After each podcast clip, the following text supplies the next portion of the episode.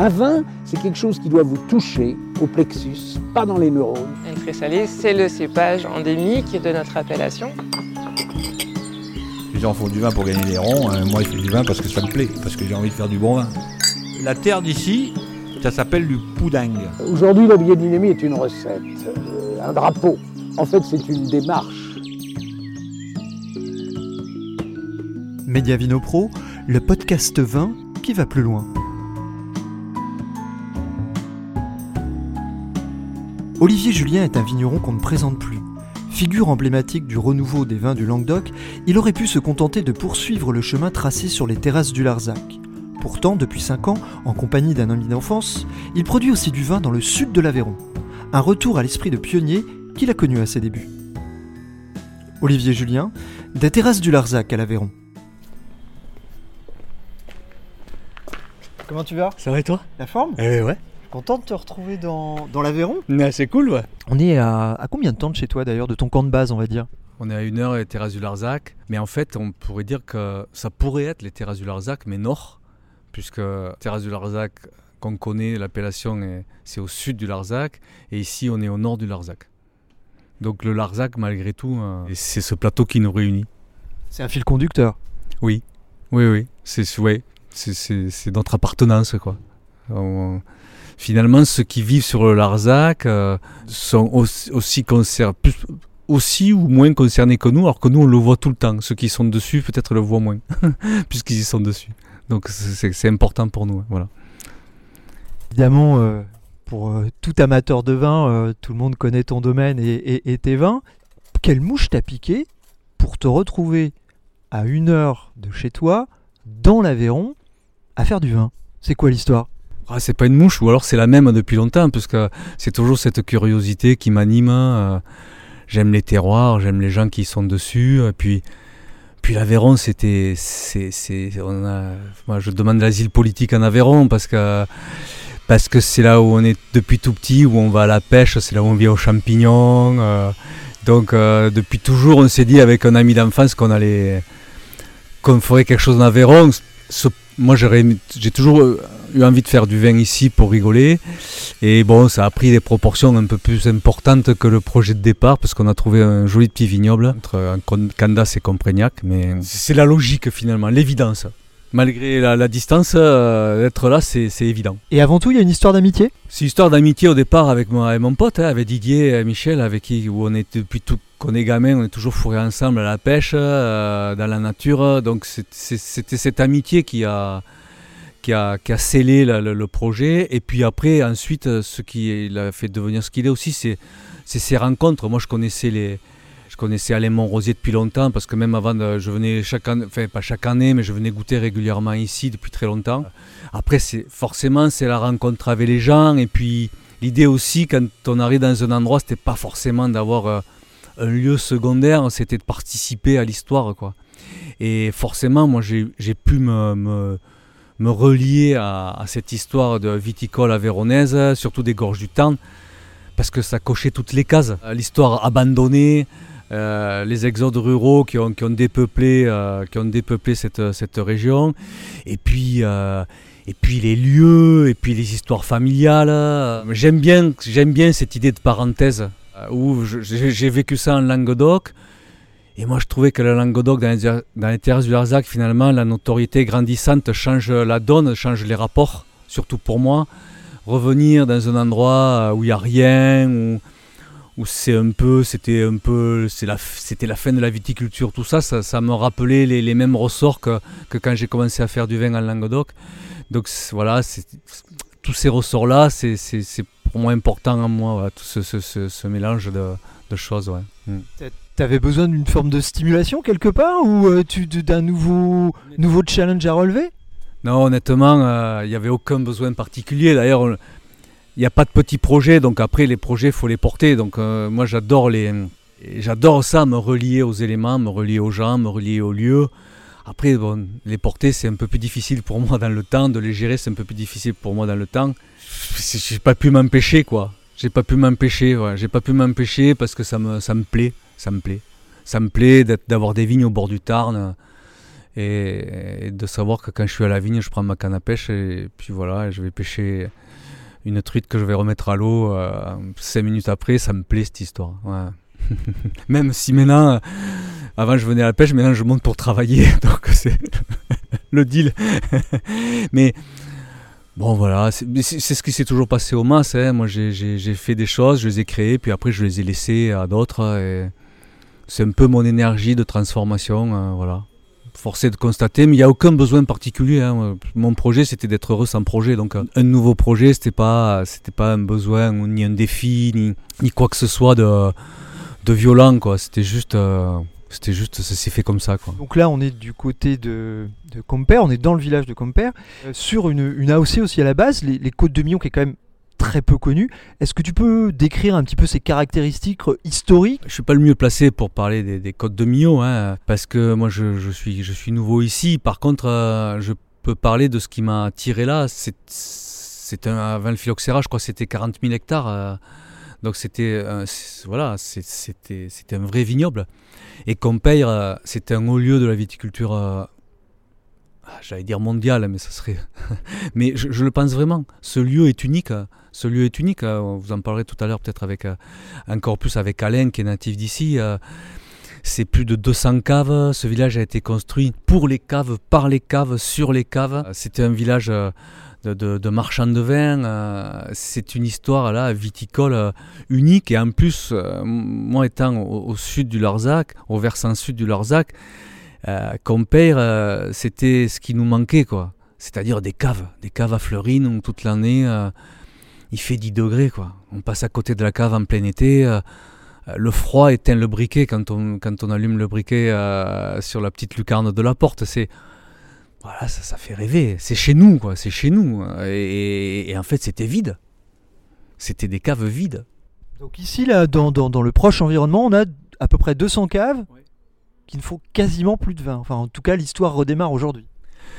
Je ne sais pas si on va redémarrer l'histoire euh, telle qu'elle a été, mais, mais oui, ce sont des caves qui faisaient plus de vin, où il n'y a plus de vin dedans.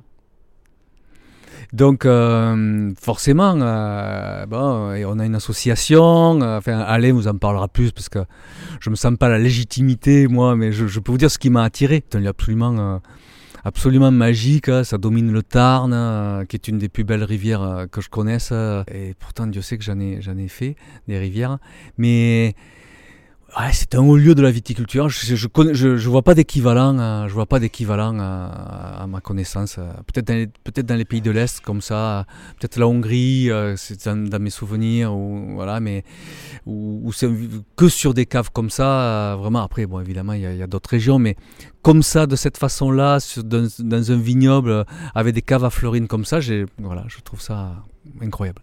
Alors, les, les caves à Fleurine, quand on dit cave à Fleurine, normalement, on parle de Roquefort. Euh, Qu'est-ce qu'elles ont de particulier, ces caves? En fait, c'est euh, qu'on paye. Bon, en occitan, paye un peu, c'est, la pierre, quoi. hein. Donc c'est, une montagne euh, suffisamment poreuse pour que des flux d'air circulent au travers. Et donc des flux d'air froid sortaient naturellement de la montagne. Mais c'est une climatisation dynamique. C'est pas comme dans les carrières, euh, dans certains endroits ou comme dans des caves souterraines. Là, c'est vraiment le froid qui sort avec la ventilation en plus, quoi. Et c'est vrai que c'est Roquefort qui les a fait connaître parce que la légende dit que quelqu'un aurait oublié un bout de pain avec un bout de fromage de brebis dans une cave à Fleurine et que ça a fait du, du pénicillium roqueforti et c'est devenu le Roquefort. Mais ce qui est certainement vrai. Mais, mais pour le vin, en fait, l'idée que c'était c'était un, village royal, ça veut dire que les, barons locaux n'avaient pas, pas les prérogatives sur ce lieu, parce que la qualité de conservation pour les vins en faisait un lieu unique dans le royaume de France. Et quand les papes étaient en Avignon, c'était, c'était un endroit où le vin pouvait être stocké ici, élevé, vinifié, mais aussi stocké, parce que c'était aussi des marchands de vin. Donc, euh, enfin, je trouve cette histoire euh, millénaire, voilà, voilà, on a envie quoi. C'est tout simplement l'envie de se relier à ça, de réouvrir une parenthèse modestement qui s'était refermée certainement pour de pour des mauvaises raisons. Après, qu'est-ce que ça va devenir aujourd'hui? Je je- j'en sais rien, mais, en tout cas, on est là. Et puis, modestement, encore une fois, on essaye de, refaire vivre ça. Et, en espérant que ça donnera d'autres idées à d'autres gens. Et, voilà. Le, le déclin entre guillemets du, du village, c'est le phylloxéra ou c'est un peu plus tardif? Ben, je crois que c'est comme dans tous les vignobles septentrionaux de, de- du, sud de la France, c'est le phylloxéra, les changements de mode de vie et les exodes ruraux. Donc tout ça conjugué. Et puis on imagine mal aujourd'hui, voilà, quand un village là comme Compeire était, on peut dire, c'était une, cave à la fois à ciel ouvert. euh, aujourd'hui, voilà, qui est concerné par la viticulture à Compeire C'est deux personnes, quoi. Euh, donc on n'imagine pas des tonneaux, des pressoirs, euh, du, de l'odeur du vin dans, dans- dans un village euh, d'aujourd'hui euh, avec tout ce que ça pourrait amener de, de nuisance au niveau du transport, au niveau de... Puis ces caves étaient, elles sont très réduites, ce sont des caves qui font entre 10 et allez 30 mètres carrés. On ira peut-être en voir une euh, un petit peu plus tard avec euh, Monsieur Monrosier du coup. Ben oui, j'espère, et puis il va vous faire le tour. Puis enfin, moi en tout cas, quand, quand j'ai fait le tour avec lui, euh, bon voilà, il m'a pas fallu deux tours pour être convaincu quoi. Et alors du coup pour en revenir à tes vignes ici, est-ce que tu pourrais nous présenter un petit peu les paysages là si on se lève un petit peu et qu'on quitte cette terrasse là, on a une vue quand même à 180 qui est assez incroyable. Si on est allé la voir. Allez, on y va.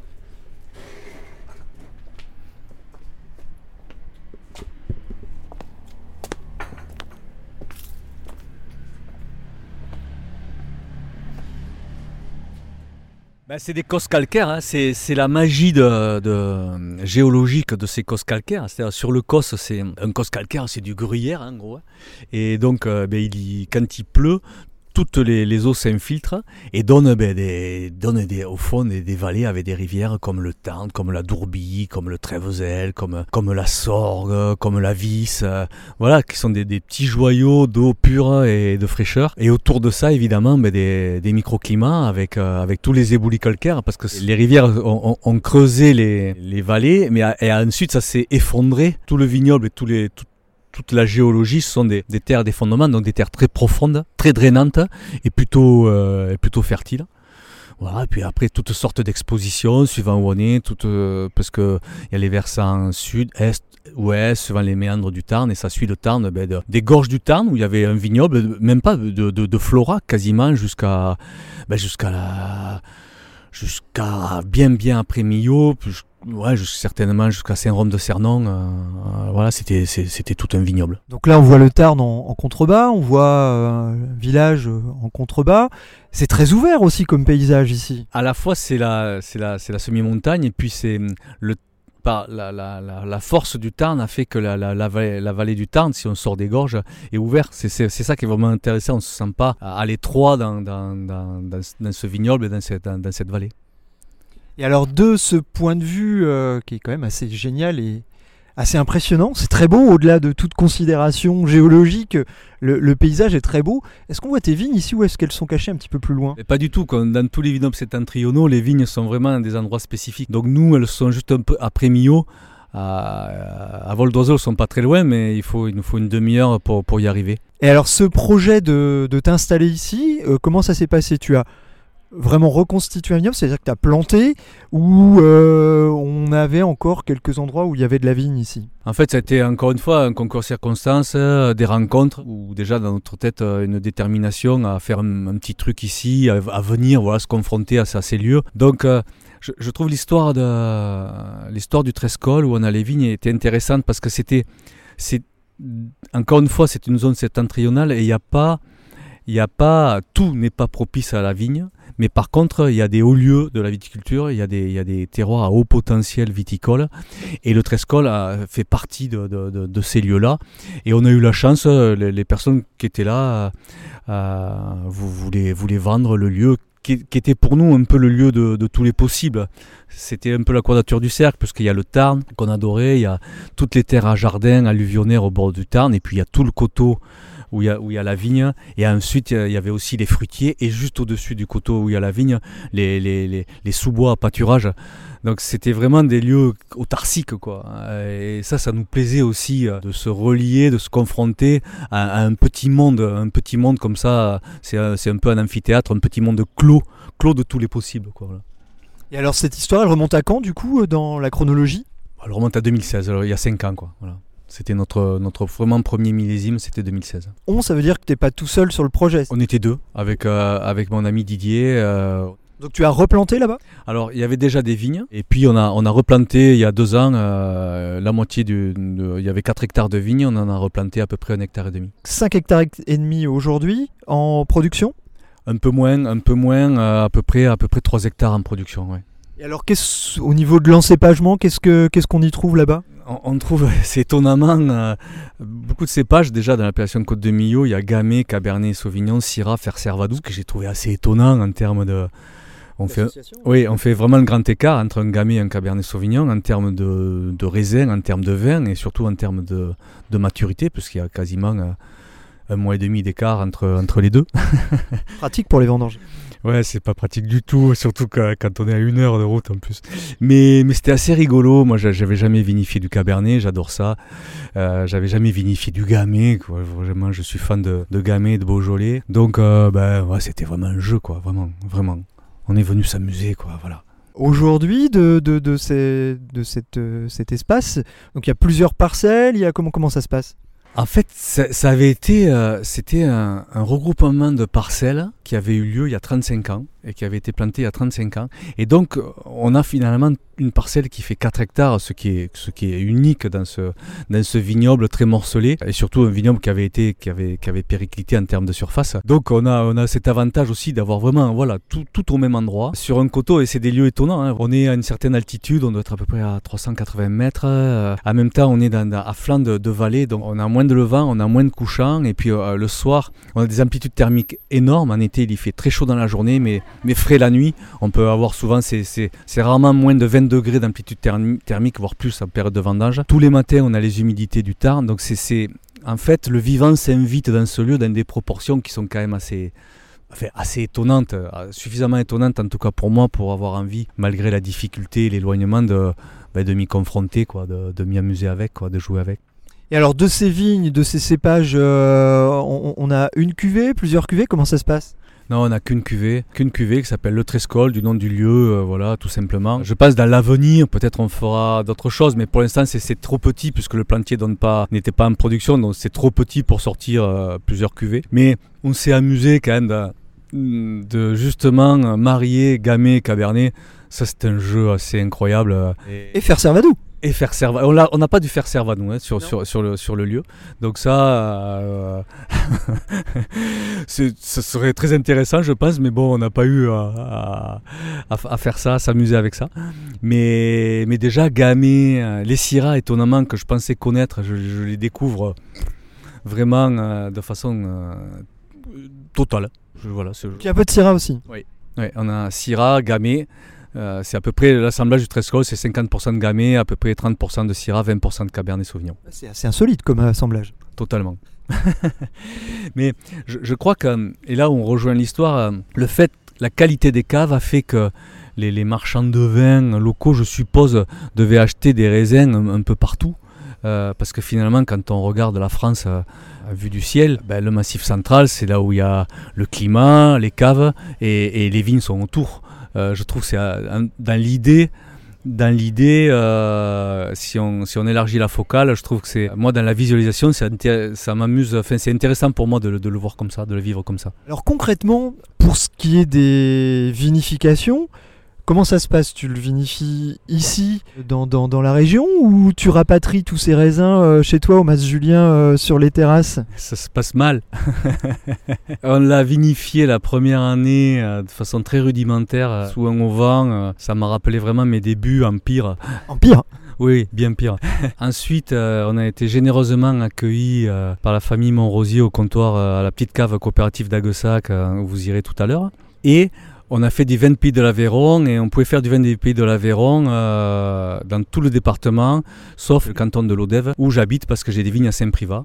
Et donc euh, aujourd'hui, on vinifie à Saint-Privat. Et on élève à, Saint-Privat. Le raisin est loin, mais ça nous rapproche. Mais la, question du, lieu de vinification, d'élevage reste entière. Et là, on en est le stade de- du, projet, de l'euphorie, de l'enthousiasme, de l'inconscience euh, inhérente à tout projet, sinon on ne le ferait pas. On est un peu plus dans la phase 2, qui est la phase de, un peu de réflexion et de comment organiser ce, ce petit vignoble euh, de façon cohérente et durable. Parce que on se rend compte que c'est il n'y a pas de petit projet, même qu'on fasse euh, 5 tonneaux ou 500 tonneaux ou 10 ou 20, euh, c'est la même chose.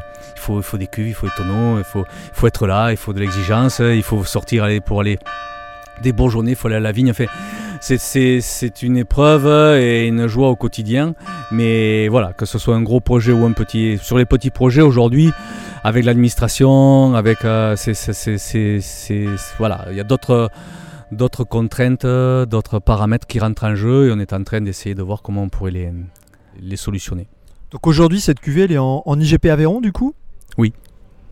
Oui, oui c'était le choix un peu de, la liberté. L'éloignement fait qu'on n'a pas pu forcément euh, vinifier dans l'aire d'appellation. Donc on a fait ce choix IGP Aveyron, puis ça, me plaît aussi de mettre Aveyron euh, sur, euh, sur une étiquette de vin. Quoi. Ça, hmm. ouais, ça me plaisait. Et alors, tout à l'heure, tu nous as parlé de ces, de ces caves de compère. Est-ce que à terme, tu aimerais stocker les vins là-bas ou les vinifier potentiellement?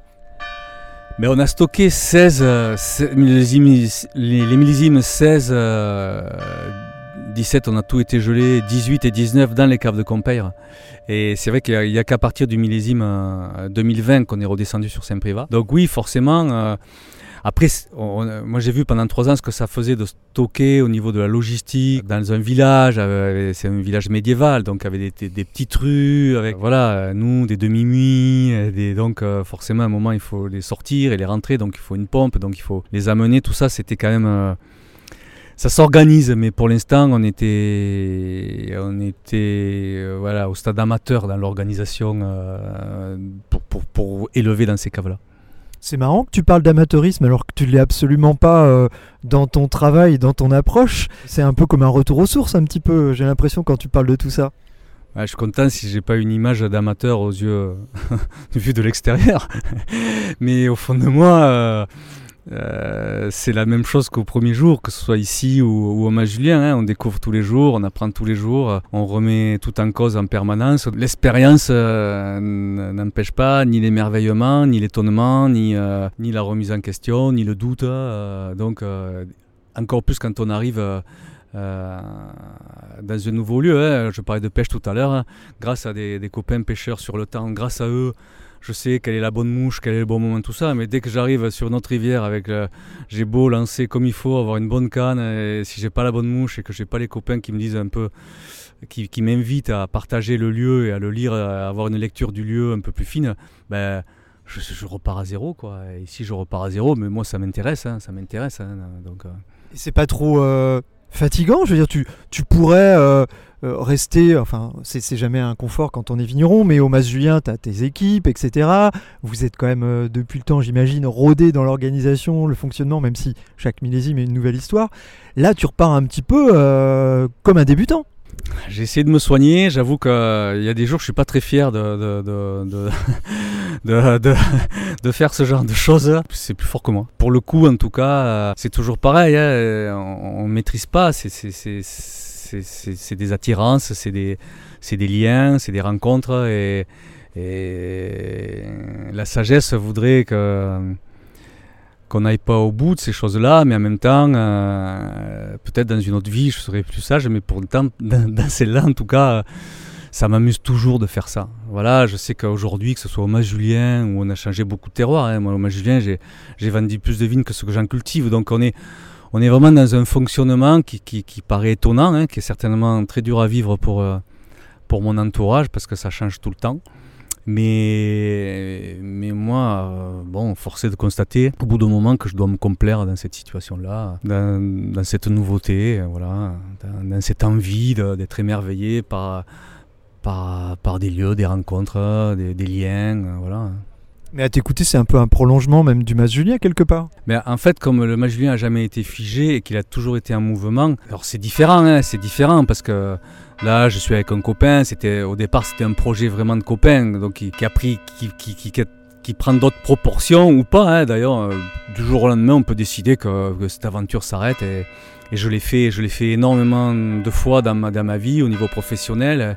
Et voilà, on l'aura fait, on s'y sera on y aura été, on se sera pas menti, on se sera testé, on se sera amusé. Ça ira des moments difficiles parce que parce qu'il y a beaucoup de contraintes, mais voilà. Mais en tout cas, moi, je me fais plaisir. Euh, voilà, aujourd'hui, euh, je vinifie un, petit tonneau avec le plantier. On a mis des pinots, on a mis des, des gamets avec des origines qui me font rêver.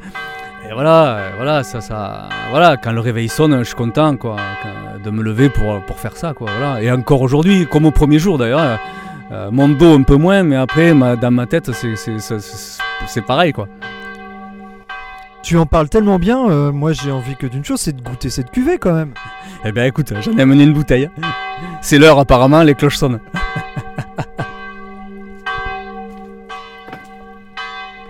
Coup, tu, tu nous ouvres ton vin avec euh, sur l'étiquette de bien indiqué donc le, Trescol. le Trescol et IGP vin d'Aveyron. Trescol, en occitan, euh, je pense que ça veut dire euh, c'est le lieu où ça traverse, c'est l'endroit où ça traverse. Le- le- le- c'est comme c'est comme c'est une vallée et avec beaucoup de falaises, c'était l'endroit, je pense, où, le, où ça pouvait passer, où on pouvait passer à pied. Voilà.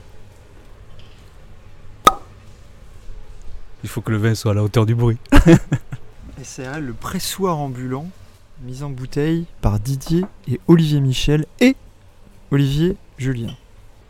Gamay, Syrah, Cabernet Sauvignon. c'est quand même assez improbable. Mais pire, c'est mystérieux presque. Mais c'est c'est vraiment intéressant de, de visualiser ces trois cépages pour euh, les faire converger vers, euh, vers une même unité de terroir. Je trouve ça, je trouve ça assez, assez intéressant. Merci.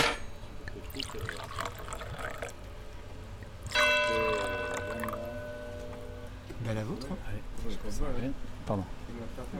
Allez, bienvenue dans l'Aveyron.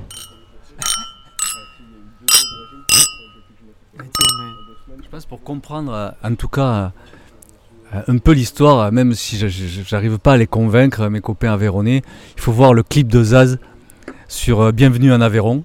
Et je, pense que là, on comprend pourquoi on est venu avec mon copain dans l'Aveyron. Bienvenue dans l'Aveyron. J'aime la saucisse avec de la ligo, je te défonce ton frigo. absolument, à voir, absolument. Et puis la- le braquage, le braquage sur la place de Fondamante du petit charcutier sur la place de Fondamante avec les cagoules euh, Madine Aveyron, et, euh, c'est, il faut voir. Il faut voir et il faut écouter les paroles quand même parce que, parce que ça c'est bon, c'est très bon quoi. Alors c'est un vin qui euh, facile à vendre entre guillemets que enfin les gens qui te suivent euh, ils sont curieux. Comment tu leur expliques Comment tu leur euh, tu leur fais découvrir ce vin? Je sais pas, honnêtement, je, je sais pas, c'est facile à vendre pour l'instant, euh, je vais dire oui, mais en même temps, ça, ça perd complètement les gens. Les gens sont vraiment perturbés, quoi, parce que parce que pas du tout dans, dans le profil des vins que, que, que j'ai fait. Et en même temps, euh, si c'est pour faire la même chose, pourquoi venir ici, quoi? Ça sert à rien. Donc euh, c'est une lecture des lieux comme, euh, comme, euh, comme moi j'avais envie de les, de les partager avec les gens, mais après, est-ce que les gens ont envie de les partager avec moi? On verra. Même à l'échelle de l'Aveyron, c'est un ovni. Dans l'Aveyron, il n'y a que des ovnis quasiment, puisque, puisque, puisqu'il n'y a pas beaucoup de vin. Là, je dirais la, un peu la, la colonne vertébrale du, du, du Mansois ou du Fer Servadou quand même. Si je, parle, je parlais de l'Aveyron du Sud, là, parce que c'est vrai que euh, voilà, on est dans l'Aveyron du Sud, on n'est pas dans l'Aveyron du Nord, donc euh, je sais qu'il y a des différences, je, commence à les apprendre. Au début, je pensais que c'était une nuance, et maintenant, c'est quand même des différences. non, mais c'est- ce vignoble Sud-Aveyron, mais euh, voilà, c'est là où ces petits, ces petits vignobles, que ce soit les Côtes de Millau, Fell, Estin, tout ça, il y, a- très peu de monde. euh, même si vous allez à Villefranche, où là, c'est encore autre chose. je sais pas combien il se fait d'hecto en tout là-dedans, mais si on dit le, le- le sud Aveyron, les vignobles du, du, Tarn, au bord du Tarn et au bord du Lot. Parce que c'est les deux rivières qui ont fait les vignobles. C'est- Ils sont, là, les vignobles. C'est combien d'hectos? C'est 3000 hectos, donc c'est. Et alors ce vin, est-ce que euh, par rapport à tous les vins que tu peux, tu peux composer sur, sur ton domaine, est-ce que tu as un regard un petit peu bienveillant sur celui-là qui est, qui est un nouveau-né, qui est, euh, qui, est- quand même très différent de ce que tu peux produire euh, un, peu plus, un peu plus bas sur les terrasses Est-ce que tu, tu as, un regard un peu de, papa bienveillant sur ce vin? C'est pas tellement bienveillant, c'est surtout que ouais, moi j'aime ça. Hmm. J'aime ces lieux, vraiment. J'aime j'aime le vin que ça donne, j'aime ses équilibres. Un jour, on était à la feria de, de Nîmes avec euh, un client, c'était une grande soirée, tout ça. Et puis on goûtait des Beaujolais, c'était tard dans la nuit, et le gars me disait, ah, ben, c'est- la seule chose qu'on ne peut pas faire en Languedoc, parce que la diversité du Languedoc est telle qu'on fait quand même, le spectre est assez large dans, ce qu'on peut faire. Et je dis, ben si, on peut les faire. On peut faire ça, on peut faire des gamets comme ça euh, dans le Languedoc, parce qu'on est en Languedoc. C'est vraiment ça qu'il faut réaliser. C'est pour ça quand je parlais du nord et du sud de l'Aveyron, moi quand je suis arrivé ici, à Alain, je disais, mais vous êtes, vous considérez comment Euh, eh ben, Nous, on est en Languedoc, quoi. Voilà. Oui, on une frontière, on est, on plus dans le sud-ouest finalement ici. Ouais, c'est Languedoc encore. euh, voilà, c'est- les liens entre euh, un côté de l'Arzac et l'autre ont toujours été là, quoi. Voilà, je pense que les racines de vigne, si elles traversaient Larzac, elles se serreraient la main. C'est- intéressant. Il y a les, limites, les, toute la- la- la- l'administrative, mais il y a, les courants de vie. Et, et voilà, c'est ça, c'est ça.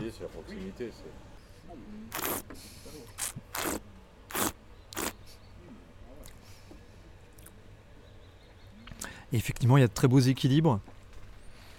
Il y a une précision de tanin quand même qui est. euh, on sent qu'il y a une patte aussi derrière quand même euh, en vinif qui est assez significative. Mais ouais, beaucoup de fraîcheur, beaucoup de beaucoup d'allant, beaucoup de nervosité, je trouve, euh, qui, est, super intéressante. Et oui, ça, tranche avec des vins qu'on peut. Il y a une fraîcheur particulière, je trouve, sur ce, sur ce vin. Je sais pas comment tu, comment tu le lis, toi, ce vin, mais.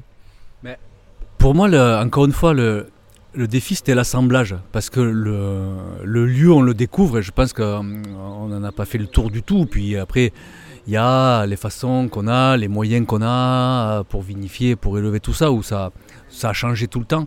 Mais la- la- la- l'articulation, elle est l'assemblage.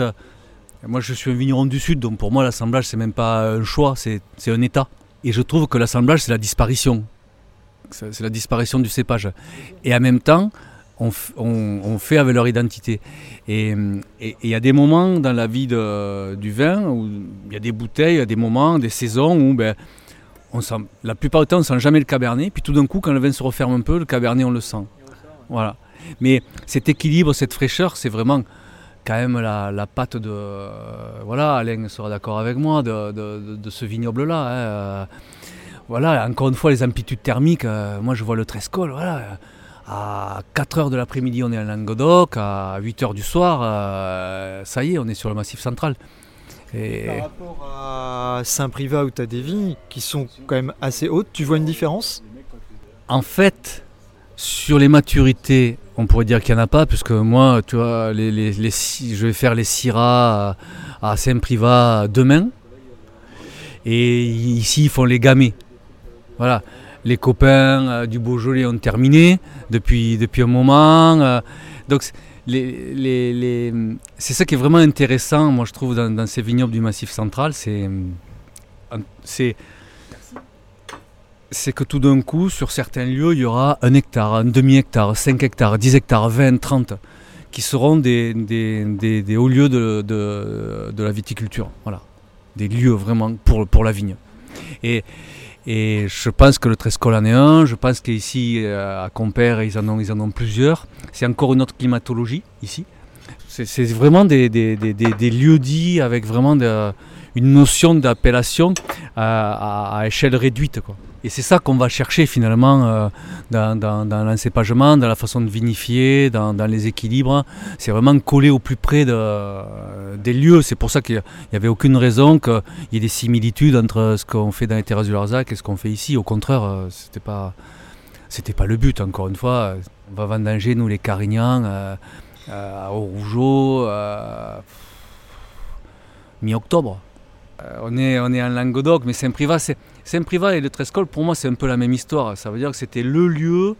euh, à Saint-Privat, c'est un cirque. Au Trescol, c'est une vallée. euh, mais c'était le lieu où chaque famille avait un petit bout de terrain.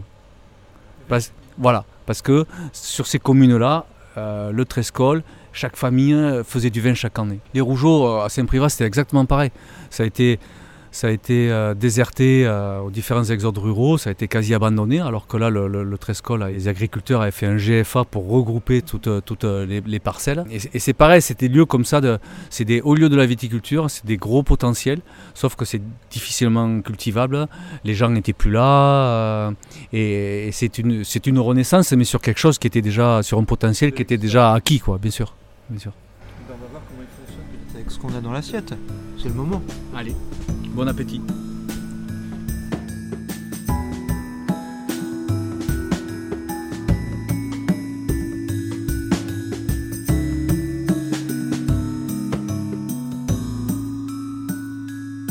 Notre repas se termine.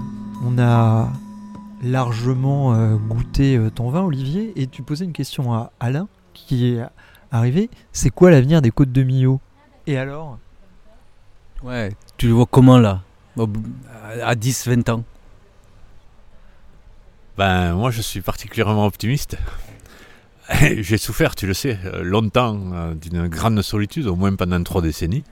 Juste pour préciser, Alain a longtemps été le seul vigneron sur la côte de Millau, je raconte pas de bêtises. Sur Compère, pardon. Et aujourd'hui, euh, ben, grâce à l'arrivée de gens comme toi aussi, euh, il y a tout un petit noyau là qui commence à s'interroger sur, euh, sur les possibilités de, ce territoire. Et euh, donc au- aujourd'hui, on est, je sais qu'il y a des gens qui sont à la recherche de foncier, et pas des moindres. Donc euh, ben, ça veut dire que ce vignoble, il peut redevenir attractif.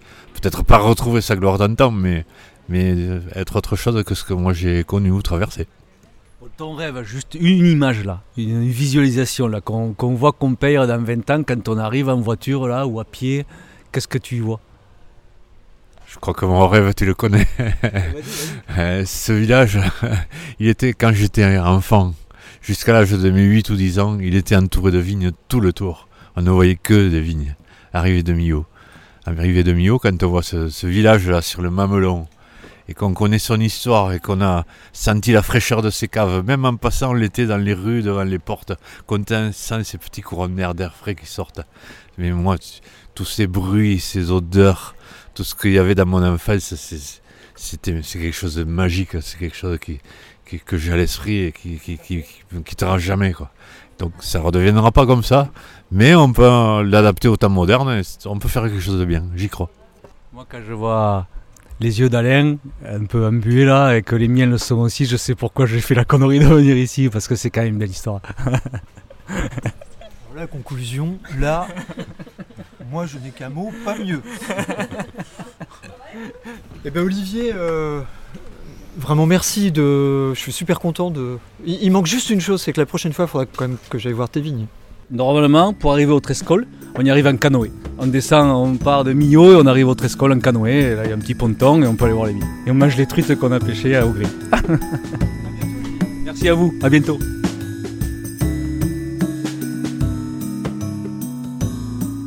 Olivier Julien, des terrasses du Larzac à l'Aveyron. C'était un reportage de Fabrice Tessier. Ce podcast est disponible à la réécoute sur les plateformes Deezer, Spotify et Apple Podcast.